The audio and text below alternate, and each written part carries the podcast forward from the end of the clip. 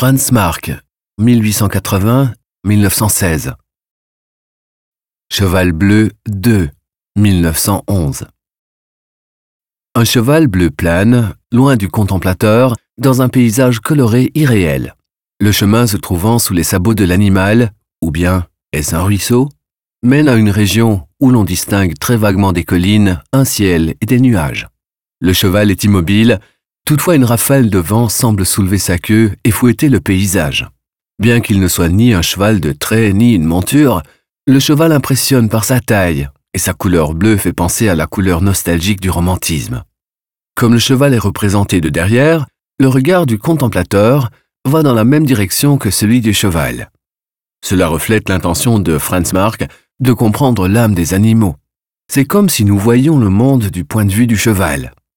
Le monde des animaux, auquel il se sent très attaché, est très tôt le principal centre d'intérêt de l'artiste Franz Marc, né à Munich.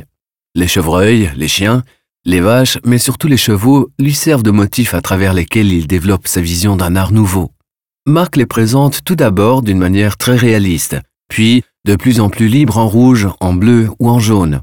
Il les intègre dans le paysage abstrait qu'il rend vivant en utilisant les couleurs complémentaires que sont le vert, l'orange et le violet.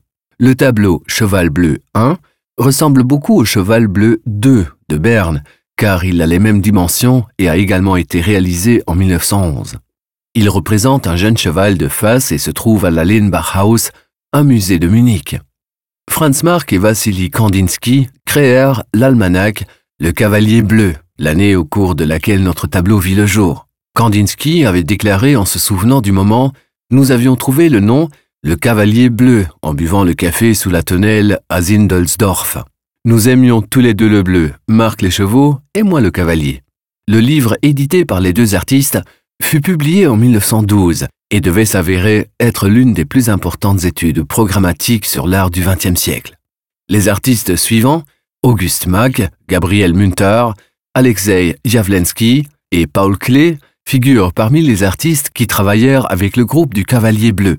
Ils n'exposèrent pas seulement leurs œuvres ensemble, ils partageaient également le sentiment qu'il existait une parenté interne entre les dernières tendances de la peinture et les œuvres de l'art gothique, de l'art populaire et de celui des enfants. Lorsque la Première Guerre mondiale éclata, les activités du groupe d'artistes cessèrent. Vassili Kandinsky retourna en Russie et Franz Marc, qui était engagé volontaire, tomba au champ d'honneur à Verdun à l'âge de 36 ans.